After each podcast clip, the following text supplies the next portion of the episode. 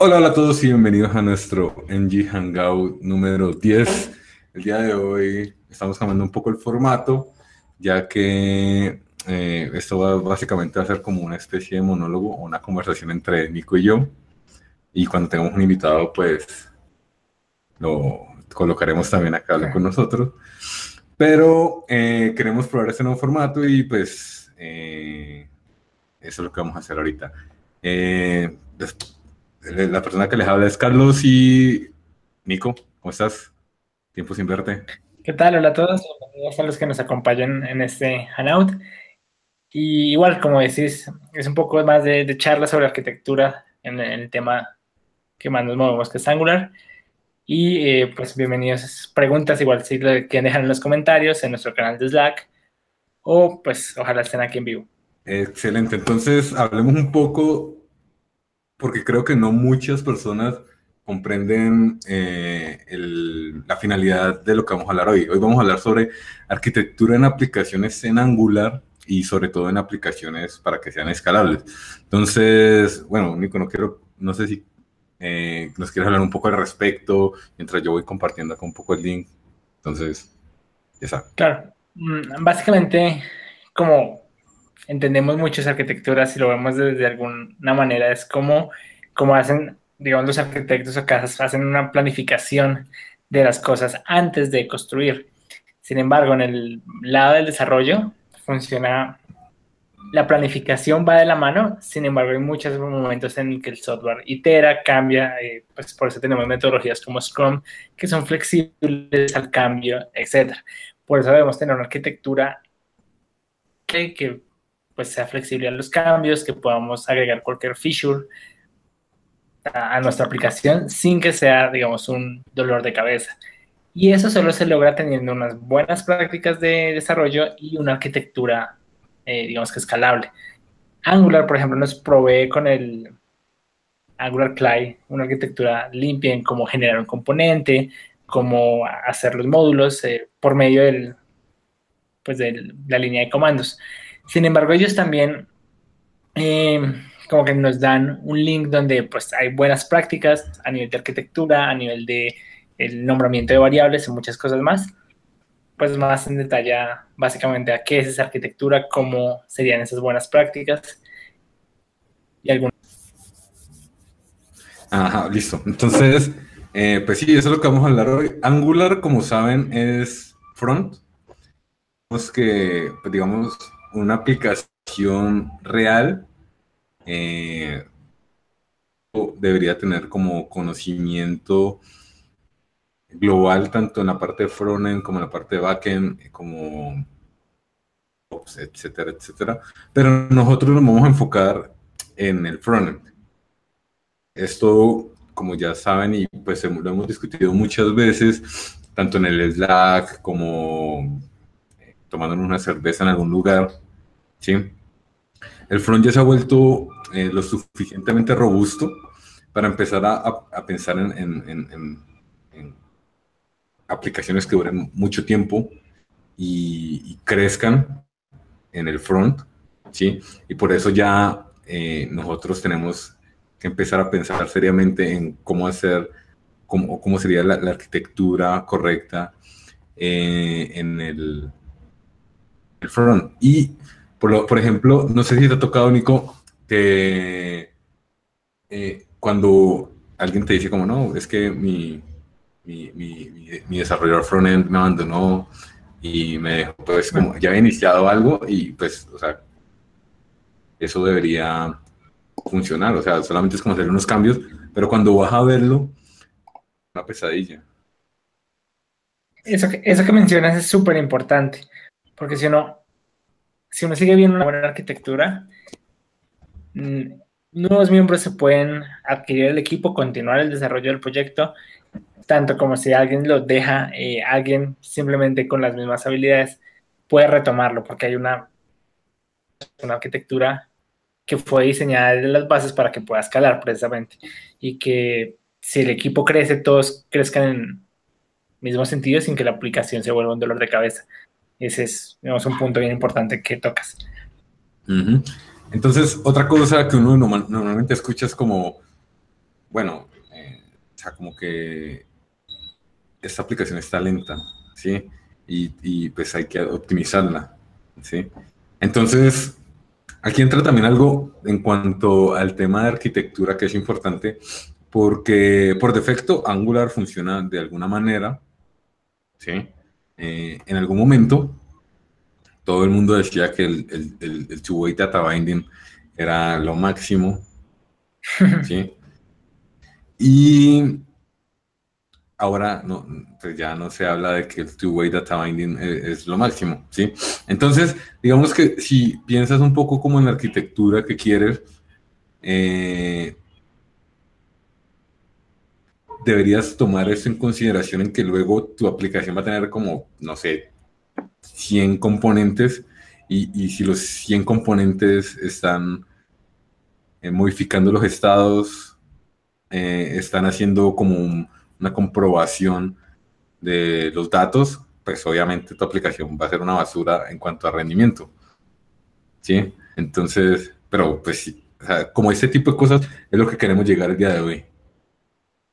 Sí, es igual también, como dices, eh, mal código se puede hacer en todo lado, es más, puede, puede, haber una muy mala aplicación hecha en React, puede haber una muy mala aplicación hecha en Vue, y tanto pues en Angular también. Entonces, eh, lo que nos proveen ellos son una serie de características y herramientas, patrones y unas buenas guías. Digamos, Angular, uno de los enfoques, y si ustedes eh, de pronto se entran en la página de Angular, verán que hay una, pues una entrevista, una un quiz que les hacen pues precisamente a todos los eh, miembros de la comunidad Angular y una de las cosas que ellos quieren es saber a dónde le van a pegar o a dónde se van a centrar o enfocar como framework o como plataforma. Y eh, pues Angular se preocupa mucho por el performance, también es una de las cosas por las que, cuales es más criticado. Sin embargo, cada vez están mejorando y esta parte del performance siempre va de la mano con una arquitectura por ejemplo, lo que ya si entramos un poco en materia, eh, lo que es el lazy loading, que automáticamente ya no lo proveen y demás, pero eso solo se logra, pues digamos que dividiéndolo en unos buenos módulos y manejando bien el router, etcétera, etcétera. Sin embargo, para lograr este tipo de performance y demás, nos dan las herramientas, pero sin embargo es cuestión de nosotros seguir las buenas prácticas y pues esta arquitectura, si no vamos a tener una aplicación, no sé, que carga todo al inicio sabiendo que existe lazy loading para que lo haga cuando lo necesite. Exacto. Y bueno, no sé qué más has visto, o sea, no se me ocurre ahorita algo distinto, como cosas que no ve cuando recibe una aplicación, ¿sí? O sea, el óptimo sería o sea, como que todos manejáramos el mismo grado de arquitectura. Eh, digamos que si te pones a pensarlo, no, no varía mucho como de cómo haces una aplicación en Angular y más que todo ahorita ayudado por el client, el CLI, el Angular Clean, eh, a como o cuando lo haces manualmente, que cuando lo haces manualmente pues haces cualquier cosa y, pues si no te tomas el tiempo para leer los, los guidelines del estilo, pues obviamente eh, vas a tener al final una cosa eh, bien complicado de, de, manejar, ¿sí? el tema de, bueno, el uso del two-way data binding, la, la optimización, como he visto ocasiones que lo mismo que genera, no sé, pues el, el, el dev, he visto cosas que hacen con Webpack, los que les gusta como eh, tener control, ¿sí? Entonces hacen como las tareas en Webpack y al final ese build no es tan óptimo como el que podría generar eh, el Angular CLI, ¿sí? No sé qué otras cosas podemos decir como, por favor, no lo hagan o sea, digamos que Angular ya básicamente nos provee un, bastantes herramientas. O sea, ya tiene Webpack configurado, ya tiene eh, pues su CLI automáticamente para dejar los componentes donde deben ser, obviamente con los comandos que deben ser. Eh, yo puedo generar un módulo con muchos componentes, pero sabemos que una buena práctica, por ejemplo, es que los componentes compartidos estén en uno que es eh, shared o pues, compartido, etcétera, etcétera. Sin embargo, básicamente, como digo, ahí están las herramientas, pero pues podemos hacer un desastre y hacer solo un módulo para toda la aplicación. Pero pues ahí está básicamente cómo hacerlo. Lo que dices eh, en cuanto al compendio, digamos, yo creo que una de las cosas que han llegado a todos los frameworks ahorita en común es pues, los componentes, todo es desarrollado basado en componentes. Y otro de los grandes, eh, no sé, que se está llegando en el mundo frontend es los Redux para Vue, para lo que sea, pero básicamente todo es por, por un patrón para manejar el estado de la aplicación que se llama Redux. Entonces, y lo vas a ver como transversal en, aplicaciones en React, lo vas a ver como transversal en, en, cualquier o en nativo, básicamente si lo quieres hacer. El patrón de arquitectura que se está manejando en este momento es, eh, no importa el framework que estés manejando, eso debería ser una decisión un poco de acuerdo al equipo, de acuerdo a la experiencia, pero el framework no debería ser como una decisión campal. Básicamente todos son buenos, dependes como al equipo y a la experiencia que uno tenga como desarrollador, pero eh, algo que sí se lleva como transversal en cualquier framework y en cualquier aplicación moderna es manejarlo con Redux, un patrón de para manejar el estado de las aplicaciones. Claro. Aquí, eh, aprovechando que, que pues, mencionas Redux, eh, vamos a, hablar un poco sobre cosas que la gente no, o, las personas no entienden muy bien, ¿sí? Por ejemplo, Redux, ¿qué Redux? Todo el mundo piensa que Redux solamente puede ser utilizado en React y, pues como que React y Redux es como lo, mejor. Es más, cuando me, tratan de, de, vender React, ¿sí?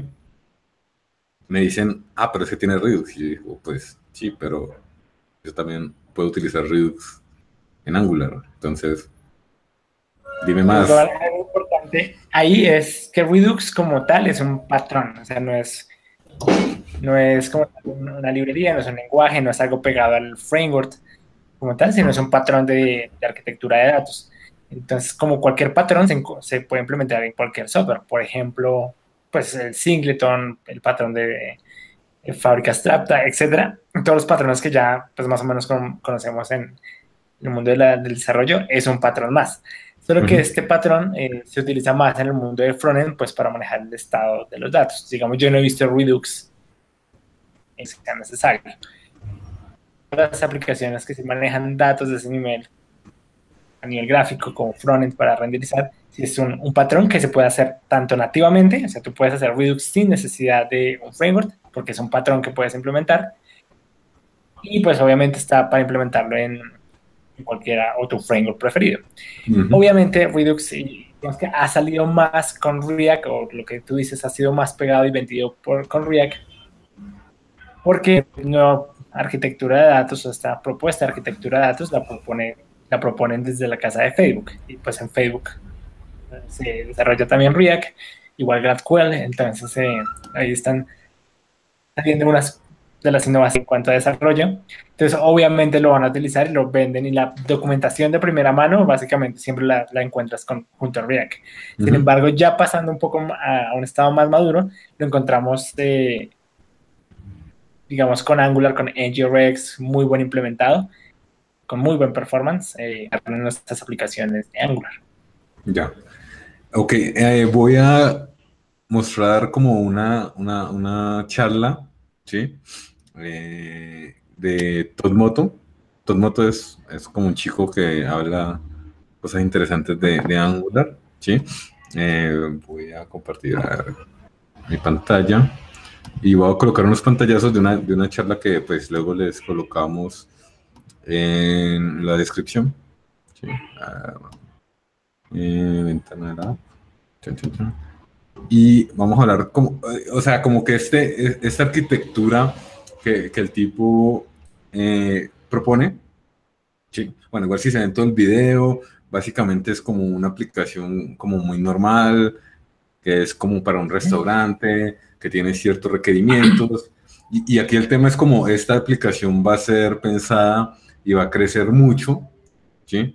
Eh, a pesar de que, como nos decía Redux, es ahorita como la, la, la, la panacea, no, no, creo que uno,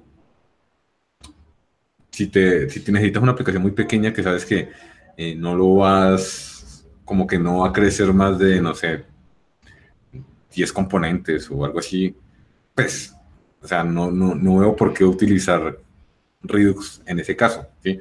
Pero si por lo menos tienes una aplicación que, que, sabes que va a crecer mucho y que sabes que luego va a llegar alguien y la va a la va a mejorar y, va a hacer, no sé, 100, 200 componentes, etcétera, eh, ahí sí digo, pues ya está, usa, usa, usa Redux porque te va a facilitar la vida y a todos, ¿sí? Exacto, eso me parece un buen punto porque a primera entrada la gente que empieza a aprender Redux le va a parecer como mucho código para generar algo tan pequeño. Digamos, no sé, una aplicación de un counter. Eh, digamos, el primer ejemplo que uno encuentra en internet es un to-do list o, una aplicación de counter. Y un counter solo tiene uno o dos componentes. Entonces, uno le, se parece a primera vista como tanto código solo para generar un, controlar el estado de un contador empieza a contar, eh, digamos que los beneficios cuando la aplicación en verdad empieza a crecer, cuando, cuando empiezas a tener muchos servicios, eh, muchísimos componentes, etc. Pero cuando la aplicación es pequeña, puede parecer que eh, es mucho código para una cosa tan minúscula. Sí. Igual yo diría utilicen tu data que, que no importa, o sea, como que es perfecto. Bueno, miremos un poco lo que, lo que eh, Todd habla aquí, o sea, aquí ven como él tiene por, por, el lado izquierdo como una parte de presentación, como de los componentes, ¿sí?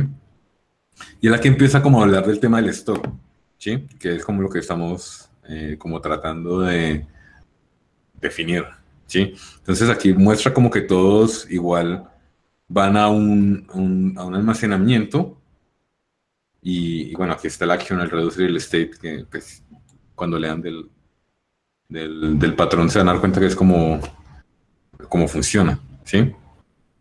Y luego, el tipo más adelante muestra como la, como la separación eh, arquitectónica de la aplicación, ¿sí? Entonces, por un lado tiene los módulos, que sería como la, diferenciación eh, correcta de la, funcionalidad de tu aplicación. Es decir, eh, el, administrador es un módulo, el, dashboard podría llegar a ser un módulo. Eh, ciertas características, pues sería como separarlas en módulos, ¿sí?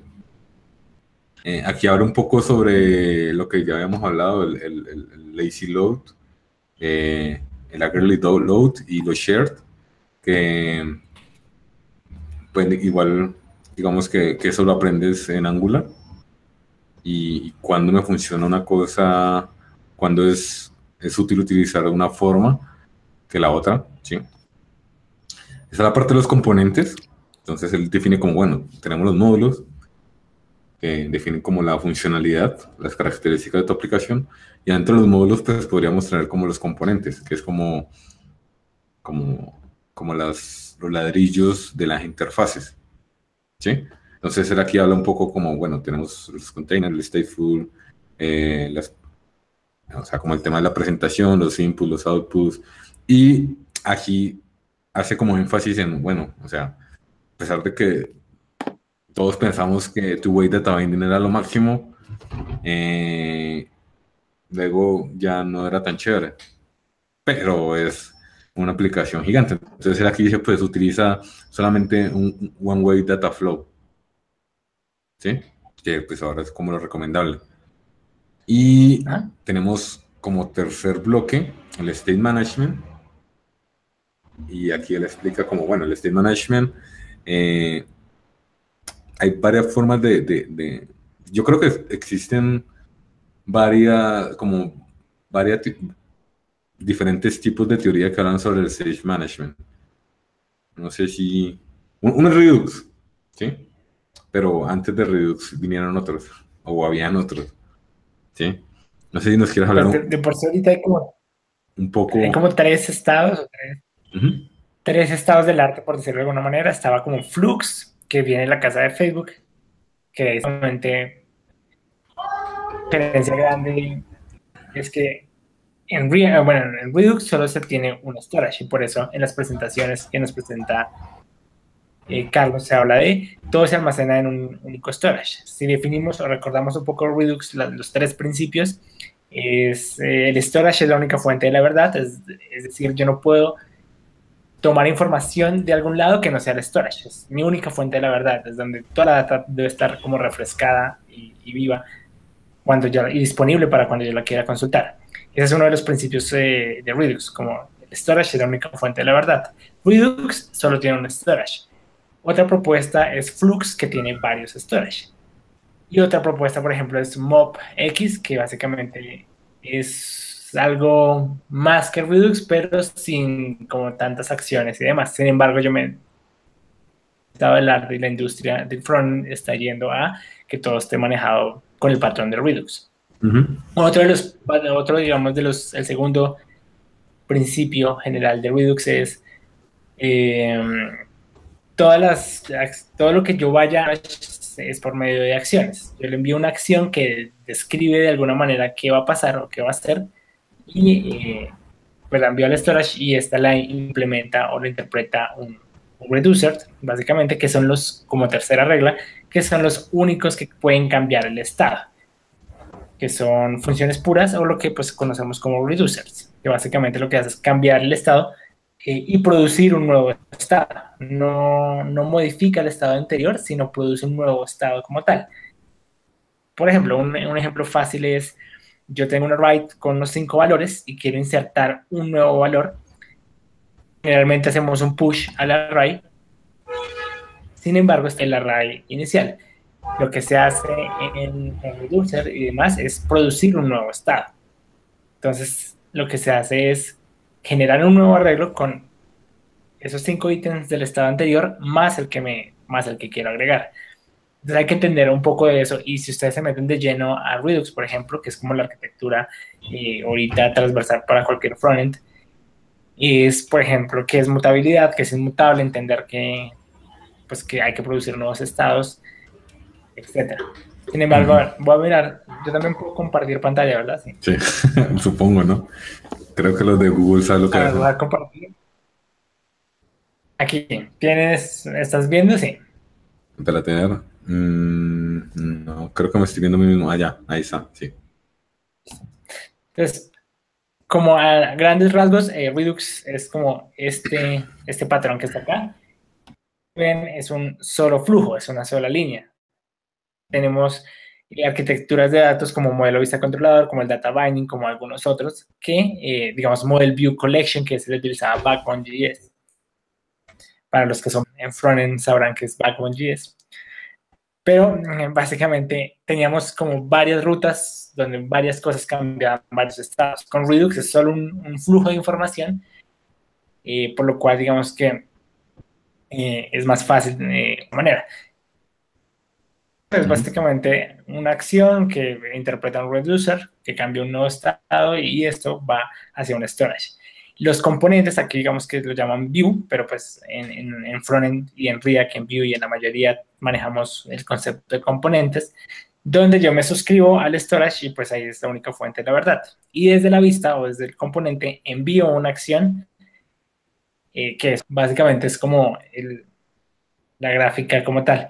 Y una de las que básicamente habla Moto, pues, en la charla que estabas mostrando, es esta arquitectura, que esta sí va un poco más como buena práctica. Él menciona de cómo empezar a escalar una aplicación. Y es que hay, empiezan a haber dos tipos de componentes, básicamente. Y unos de containers. Y esto es básicamente los de containers, Básicamente lo que hacen es conectarse con el storage y por medio de eh, componentes, eh, input y outputs, es donde renderizan la información. Entonces, hay básicamente dos tipos de componentes ahora en una arquitectura eh, que él propone, básicamente, que es un poco lo que menciona acá. que hace es, pues, un container lo que va a hacer es conectarse al storage. Él va a conectarse a la única fuente de la verdad. De pues, enviar eh, las acciones hacia el storage. Y también pues va a estar suscrito o leer pues, la, información. Eso es lo que las funciones de un container. Ah, y las funciones de un componente que, es de cero presentación. ¿Cómo? Ah, no, quiero decir que, que aprovechando esta presentación, creo que tienes como los otros modelos, el modelo vista controlador, modelo... De pronto podríamos pasarlo porque igual el modelo vista controlador también se sigue utilizando. No sé, pues cuando yo estaba aprendiendo era, era como el Redux de su tiempo. Claro, claro, claro. Digamos que Angular igual se sigue basando en este modelo View Controller en sus componentes iniciales, que básicamente es, pues yo tengo mi, mi controlador, pues que controla las acciones de ese componente y lo renderiza en una vista. Y es un poco lo que habla Moto, que es el de presentación, que simplemente el componente debe estar casi puro, es decir, no debe haber una conexión al storage y todo se comunica por las de, de Angular, que son output input. Y ya, entonces básicamente en, en otra gráfica lo que hace un container es comunicarse con el storage componentes por medio de por los cuales le envía la información por medio de un input. Y a ustedes ven la mayoría de repositorios, por lo menos de NGRX, el, el que ellos presentan de, de ejemplo, sube, digamos, en su, en su curso, básicamente van a encontrarse con este tipo de arquitectura, lo cual hace más fácil componentes no estén directamente pegados al storage, sino es más fácil, digamos, que crecer. El, el componente queda más puro, simplemente se, se comunica por inputs y outputs.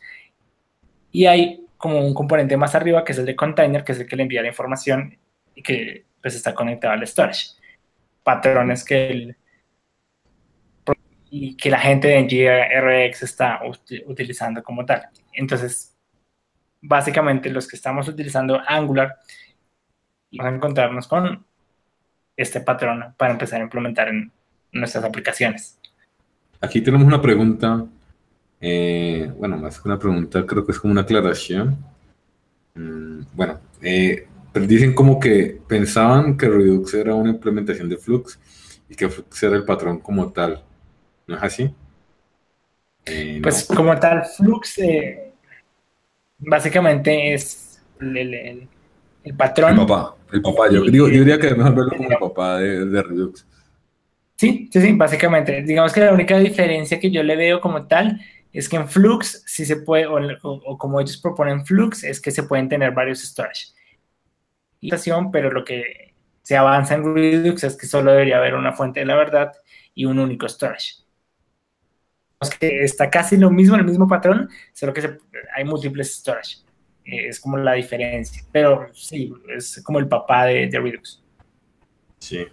Bueno, igual acá, yo creo que esto confunde un poco. No sé, como. Igual vimos la separación, que una cosa era los módulos, ¿sí?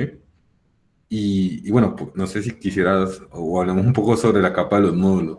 Ahí creo que lo, lo importante a tener en cuenta es que, pues, lo que uno normalmente hace cuando la aplicación es grande es tratar de, dividir la funcionalidad por dividir como los módulos por funcionalidad, ¿sí? Y tenerlo de esta manera asegura que podamos empezar, pues, utilizar como, bueno, si eh, utilizo lazy load o utilizo egg load o alguna cosa load, ¿sí? pero podemos, podríamos hablar un poco sobre esto. Eh, para los que no saben, eh, en NG Classroom hemos eh, colocado, hemos hecho varios artículos sobre lazy loading, ¿sí? esto asegura mucho el rendimiento, o sea, se, se, puede, se trabaja mucho sobre el rendimiento, porque básicamente no esperas a que todo se cargue, ¿sí? No sé si quieres hablar algo más, Nico, ahí. Sí, sí. Básicamente, bueno, obviamente, si alguien no conocía la página de la página de Angular, ¿no? Pero aparte, esta sección están como las buenas prácticas eh, y van a encontrar varias. Está como algunas buenas prácticas para, eh, digamos encapsular o desarrollar eh, en cuanto a módulos. como decía Carlos, básicamente es una muy buena práctica manejar lazy loading. Ionic ya lo hace por defecto. Eh, hasta sus nuevos web components también cargan en lazy loading, que básicamente el, concepto es se cargan cuando yo lo necesito y una vez ya cargados no vuelven a cargar. Ya, ya quedaron como... Eh, y acaban de encontrar en esta, digamos que en esta guía, un poco el porqué de cada cosa y al menos cómo eh, organizar tu arquitectura. Una de las más importantes es como folder by feature, que es como módulos o, por, por, característica. Entonces es como si yo tengo el login, entonces debería tener un módulo para el login. Si yo tengo para gestionar las ventas de la aplicación, entonces debería haber un módulo para pues, las ventas de, esa aplicación. Podemos ver aquí un poco cómo se separa y son varios de los, digamos, de los componentes de, los módulos que, digamos, aquí presentan. Digamos, en la aplicación de Heroes que, que presentan en Angular como tal, eh, pues hay una explicación de cuáles son los módulos que hay. Uno de los módulos es, por ejemplo, el Core Module, que es como la mayoría de servicios que sean compartidos en toda la aplicación. Eh, por lo general, aquí encontramos algunos loggers que pues registran algunos errores. Eh, podemos encontrar también excepciones o básicamente servicios que queramos utilizar en toda la aplicación. Recuerden que los servicios que van en los módulos quedan con el patrón singleton, es decir, una vez cargados no vuelven a, a cargarse como tal. Luego podemos tener un módulo para ya como Heroes o como el módulo de ventas, el módulo de login. Aquí adentro vamos a tener nuestros componentes, container, eh, algunos servicios ese módulo, eh, etc. y por lo general, pues tiene su propio módulo y su propio routing, para hacer lazy loading. Una hora en específico, ese módulo cargue solo cuando se necesite. Luego podemos encontrar un otro, otro tipo de módulo que es Shaded, que básicamente encapsula eh, directivas, componentes, a, veces algunos servicios. Aunque a veces los servicios no es bueno colocarlo en, el, en, sino en el core para que se lo carguen una vez. Pero básicamente el módulo Shaded se encarga es de componentes que sean compartidos en varios módulos. Por ejemplo, yo tengo un pipe que, no sé, que hace alguna transformación. Módulo de ventas también lo utilizo en el módulo de login y, no sé, lo utilizo en el módulo de clientes. Módulos diferentes, yo no voy a poner ese pipe en cada uno de los módulos. Lo coloco en un módulo compartido, compartir ese, ese módulo con los demás módulos que lo necesiten. Es básicamente la filosofía del Shaded. Vamos a tener otros, ya otros folder by feature. Por ejemplo, acá tienen aparte héroes, tienen villanos y villanos tienen sus componentes, sus módulos, etc. Entonces, básicamente, aquí pueden encontrar una guía de cómo empezar a organizar su aplicación en módulos, eh, siguiendo como las buenas prácticas que ofrece pues el mismo Angular. Aparte que aquí pueden encontrar muchas más cosas como cómo nombrar las clases, etcétera, etcétera. Pero al menos en arquitectura, pues lo pueden encontrar ahí mismo. Si ustedes ya empiezan a manejar Redux, la arquitectura puede variar un poco, eh, pero pues ya es porque hay una nueva arquitectura que, que implementan en su aplicación, que es Redux como patrón de arquitectura de datos. Pero siguen manejando la misma filosofía, lo único que es que empiezan a ver nuevos conceptos como el storage, actions y bueno, lo que hemos hablado básicamente.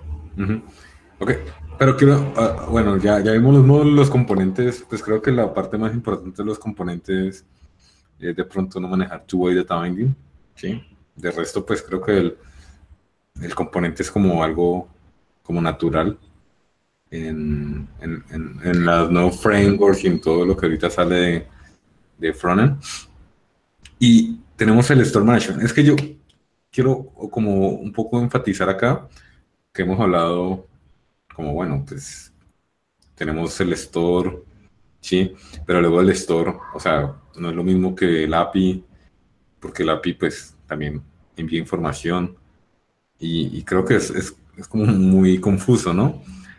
Pero aquí, aquí lo importante creo que para la, el módulo, digamos que la separación en, en Store Management, es que entender que tu aplicación tiene, tiene datos, ¿sí? y estados de, que no necesariamente son los que tienes guardados en un servidor. ¿sí? Simplemente son los estados de que, digamos, un texto te muestra si estás logueado o no estás logueado. ¿Sí? Eso se logra gracias a un estado que lo maneja tu aplicación. Y eso es lo que busca luego manejar el Store Management. ¿sí?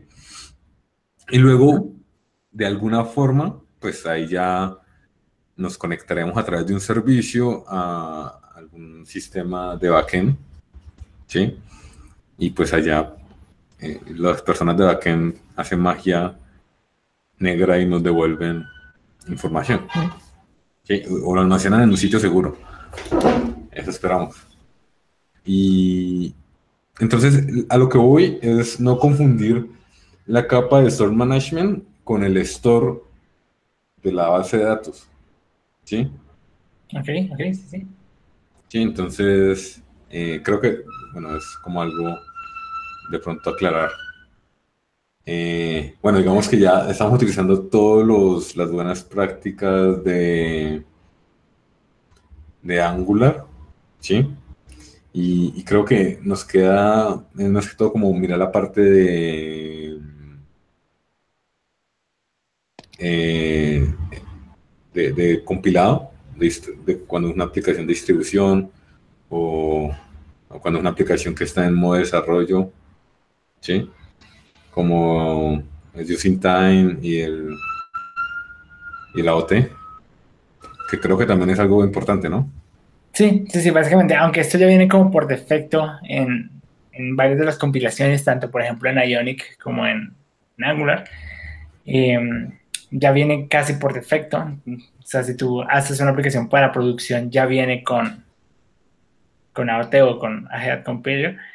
Em, pero es bueno saber qué es y por qué y todo ese tipo de cosas. Básicamente, lo que se hace o cuando uno compila una aplicación en Angular, eh, hay dos tipos de compilaciones, es como en tiempo de ejecución y otro es como precompilado. El de tiempo de ejecución lo que hace es que Angular Compiler o lo que hace que Angular funcione en el navegador se va con nuestra aplicación. Básicamente vive con nuestra aplicación y en tiempo de ejecución eh, el navegador tiene que interpretar, pasar por JavaScript, pasar por el Angular Compiler y ahí sí botar nuestra aplicación. Eso es en, digamos, en tiempo de ejecución. El de AOT, o pues, básicamente casi precompilado, es que quitan a Angular Compiler, eh, es lo cual hace que baje el peso de la aplicación porque pues ya no, no está Angular Compiler como parte de la aplicación y entregan el código casi precompilado, cosa que el navegador solo lo lea y lo entienda como JavaScript natural. Entonces hace que las aplicaciones funcionen más rápido y que pese menos. Es básicamente el concepto. Igual, igual esto, digamos, yo lo diferencio cuando hay menos menos prot. ¿sí? Entonces ahí ya sé que de alguna manera está utilizando OT. Igual puedes activar OT si, si te pones a mirar como las opciones del compilador. No deberías, pero lo puedes hacer. ¿Sí? o, o, por lo menos lo veo mucho con, con, los que con los que hacen el, el, el webpack a mano, o sea, como que lo hacen ellos mismos. ¿sí? Motor lo hace a mano. no sí, sé cómo, pero los, los, los, no utiliza el, el webpack le entrega Angular, sino lo hace a mano. Sí, los hipsters de nuestro tiempo. Bueno, igual, igual también. Eh, eso es chévere, como hacer el ng eject, que te muestra como el webpack, ¿sí? y que luego no sabes otra vez cómo meter. Pero a, a lo que voy es que estamos asumiendo que, que, las personas van a utilizar Angular CLI o van a utilizar Ionic CLI, pero hay gente, o sea, hay gente que no hace eso, ¿sí? Hay gente que ni siquiera, o sea, no utilizan TypeScript, sino que hacen como su propio build y, y, lo hacen como toda mano, porque lo he visto, ¿sí? Eh, es más, creo que si ves la documentación de, de Angular, ellos son, o sea, lo hacen así como, oye, esto es el, esto es el template, esto es el tal, y, tengo Webpack y no utilizo Angular ¿sí? Entonces, creo que por eso es, es como importante eh, saber de eso. Lo, lo, que yo recomendaría es, cuando uno ejecuta, o al menos en Ionic o en Angular también, el guion guion prot lo que va a hacer es optimizar tu aplicación. En Ionic, por ejemplo, cuando no lo haces con el guion guion prot, lo más normal es que te funcione lento, que te salgan unos, pues, algunos errores o que la aplicación simplemente funcione lenta.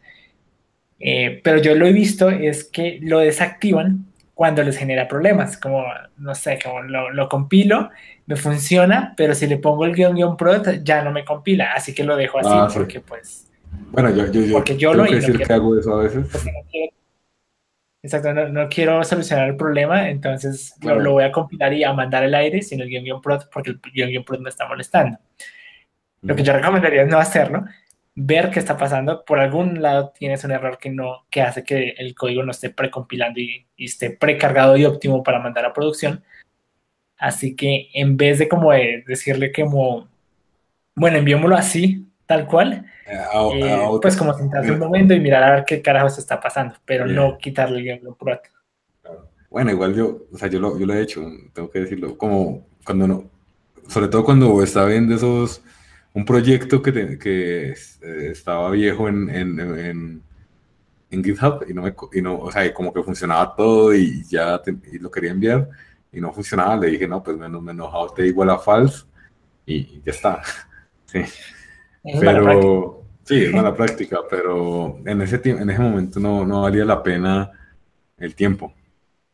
Pero, o sea, sí, está mal, lo, lo confieso. Eh, eso, o sea, como que por aquí me está, está diciendo otra, bueno, el, el strong typing usando TypeScript. Sí, porque pues, igual TypeScript no es obligatorio, ¿no? Pero... No, pero es necesario. Sí, básicamente Sí, sí, o sea, sí, JavaScript sin tipados es muy frágil a, cometer errores. No, no por JavaScript, sino por uno como programador. En cambio, TypeScript soluciona muchas cosas ya. Sí, es la jungla, pero bueno, hay gente que lo hace. Sí. Igual creo que, que por ahora el, el, stack que tiene, que maneja Angular, me gusta bastante. Eh, pues, o sea, el hecho de pues, ya utilizar el Script 6, TypeScript, Webpack. Eh, bueno, y hacer como toda su magia con el, con, con el Angular CLI, si lo usan. O sea, yo les recomiendo que lo usen porque luego ayuda a todo el mundo, ¿sí?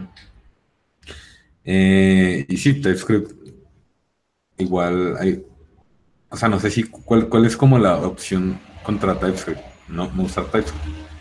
Así, solo JavaScript?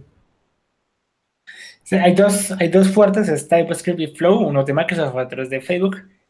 TypeScript está ganando totalmente la batalla. Eh, pero es que no utilizarlo, bueno, a menos que utilices, no, es que Babel solo es un precompilador, TypeScript es el pre, o sea, aparte del, de compilar como tal, de JavaScript a 6 a, o sea, lo que funcione, te pone tipos y eso es sea, es tremendamente útil, tremendamente útil. Entonces, básicamente yo casi ya no puedo desarrollar JavaScript sin, TypeScript. Me mm. parece que estoy cojo, básicamente, si no lo hago así. Claro, además que tienes como las interfaces, tienes los genéricos. Sí, igual muchas yo no entiendo muchas cosas de TypeScript. Por ejemplo, cuando, cuando el equipo de Angular hace una actualización menor, siempre es como una actualización, o sea, esas actualizaciones menores al final es siempre como, bueno, actualizamos TypeScript, actualizamos RxJX, actualizamos Webpack. Sí, y como que entras a ver la actualización y es una cosa tan rara que uno no sabe si realmente lo usaron alguna vez en su vida. ¿Sí? Sí, sí, sí. De, por sí una de las actualizaciones de TypeScript es como no sé qué variable que ahora pueden utilizar yo, ok, no sé si eso lo estoy utilizando Angular, no sé si eso lo utilice yo, pero pues hay que hacer updates lo más pronto que pueda para no atrasarlo. Sí. Bueno, entonces, bueno, ya estamos como en, el tema del, de, bueno, hagan AOT, no, no sean como yo y hagan AOT false, sino que es una buena práctica. Eh, algo también que quería tocar el día de hoy, en cuanto a arquitectura, más que todo, eh, porque creo que ya es importante, es el SSR, el, server, Server Side Rendering, o conocido popularmente en Angular como Angular Universal, el cual, pues, todo el mundo dice que lo máximo, pero no he visto como que mucha gente lo, esté utilizando. ¿sí? Yo la verdad no lo he probado todavía, por ejemplo. Sé, cómo funciona, sé cómo es el concepto, pero eh, para mí funciona muy bien si la aplicación necesita, obviamente, de, de server-side render. Si lo necesita, hay algunas aplicaciones, por ejemplo, las aplicaciones que yo en, las cuales estoy trabajando ahorita, eh, son dashboard y gráficos y muchas cosas. Así que no necesito eso, no necesito de, que el navegador me encuentre en teoría, no necesito sí o de eso. En una aplicación móvil con Ionic tampoco. Eh, entonces no lo he utilizado, pero sé que... O sea, teóricamente uno debería usarlo, ¿sí? Exacto. En algo como Ionic no creo tanto porque digamos que una aplicación en Ionic es como contenida, ¿sí? Pero en una aplicación que sea web, sí creo que es buena idea utilizarlo. ¿Por qué? Bueno, para los que no conocen un poco el tema del SSR, eh, tenemos un servidor, ¿sí? Que ayuda al, navegador, ¿sí? Mucho, mucho de lo que estamos hablando ahorita en cuanto al tema de, de que un, un servidor tiene que renderizar un componente, ¿sí? Y si tienes en un, no sé, un dashboard n componentes, o sea, donde n es más que 40, o sea, ahí ya tu aplicación va a decir, como, son muchas cosas a renderizar, ¿sí? Y, y, eso al final se traduce en que el usuario va a sentir que la aplicación es exageradamente lenta, ¿sí? Digamos que por temas de performance, sí, digamos que sí, pues le ayudas al browser y le entregas ya casi todo listo. Es más, si, si, la aplicación maneja Redux y demás, puedes hacer que el backend de una vez te devuelva el estado sin tener que consultarlo el backend en teoría, sino que, o sea, que ya te lo devuelva ya todo listo, lo cual va a ser pues, muchísimo más óptimo. Sí, pero igual, ahí yo digo que el tema es más como el renderizado del componente.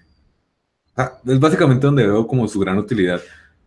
Sí, posiblemente alguien diga, no, pues puede hacer como todo en el, en el service, en el service side rendering y todo esto. Y, y, lo otro es el tema como cuando compartes en Facebook o cuando los navegadores tienen que por tu aplicación.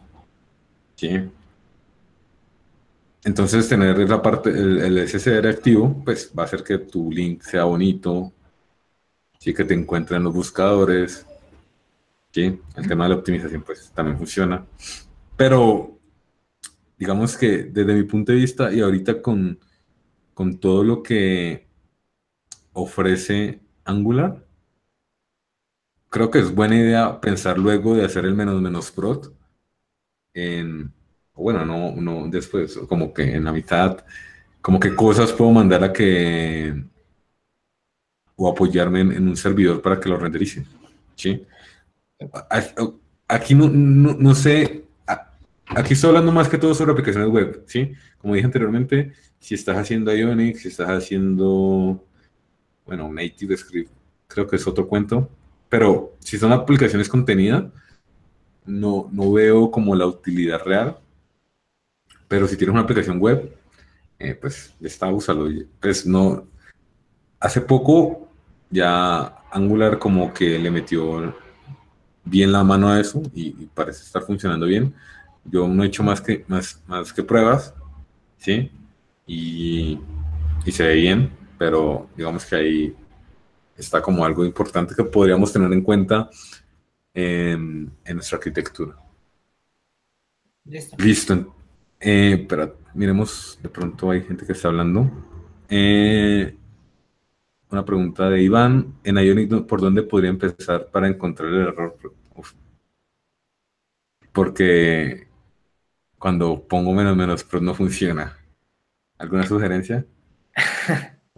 El es, es, demasiado ambiguo, también depende de las librerías que le hayas puesto a, pues, a tu aplicación, pero él te bota un error, literalmente te bota un error de que puede estar pasando.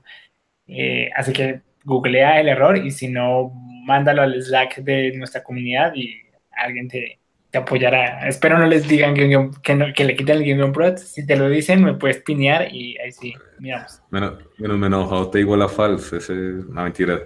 Sí, ya está. Como que igual eh, te saca eh, en algún lugar el, un, mensaje. Ahí puedes de pronto, bueno, el consejo que más doy en, en, el lag es como conecte el, el, la aplicación desde tu bueno, claro que eso ni siquiera saldría al room, ¿no? Pero conecta al Chrome y ahí saca con el debug algo. ¿Sí? A ver, ¿qué más dicen por acá? Mm, otra cosa que recomiendo. Bueno, hay una recomendación de Brian para el rendimiento.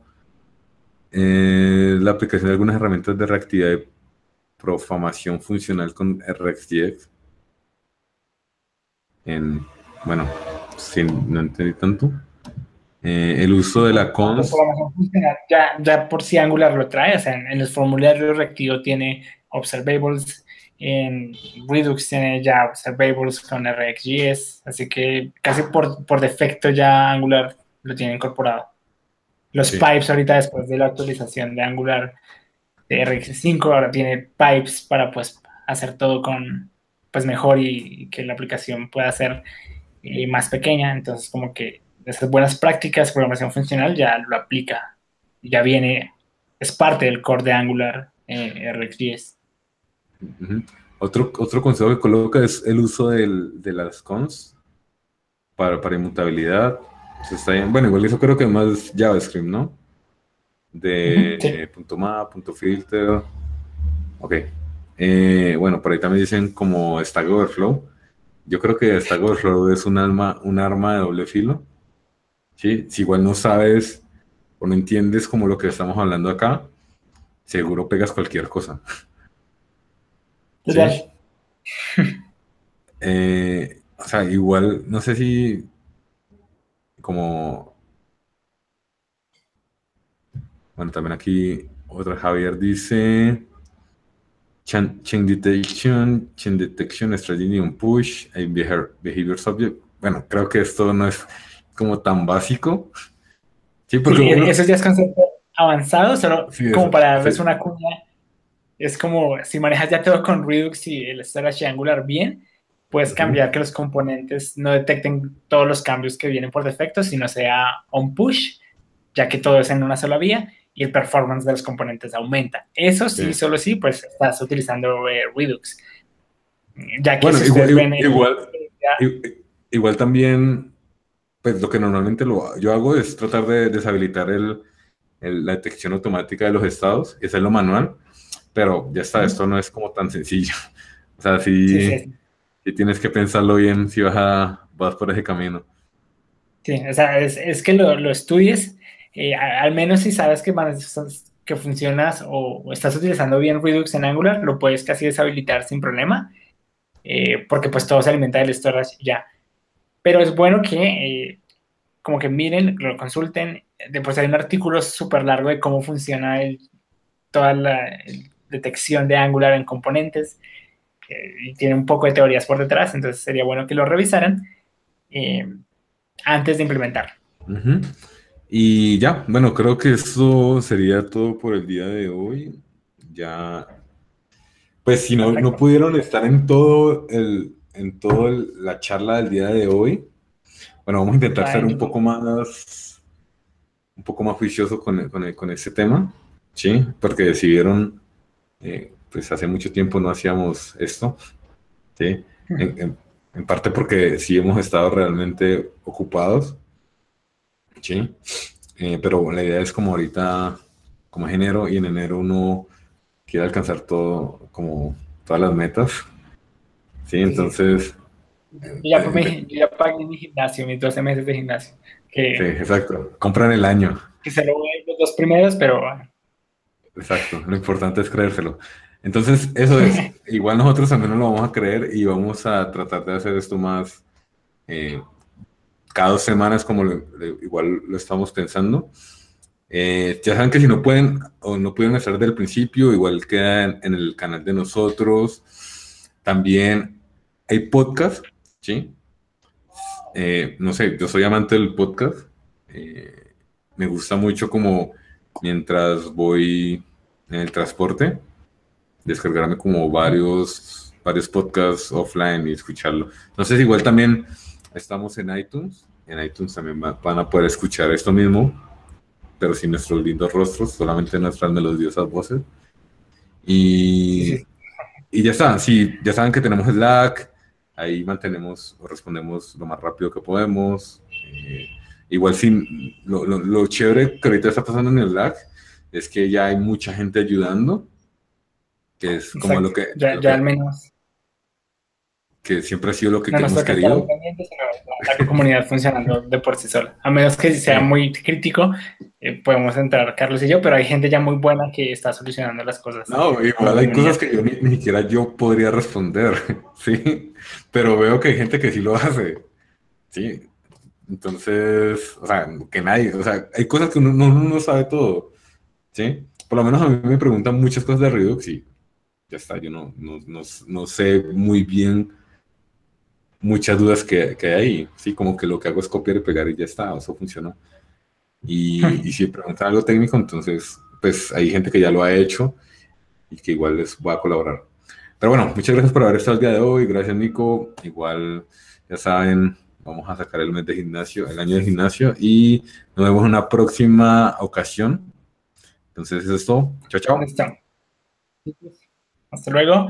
Eh, solo como nota final, hay un canal en el Slack, por si quieren hablar más de Redux y como tal, hay un canal dedicado a eso, eh, pues si les interesa.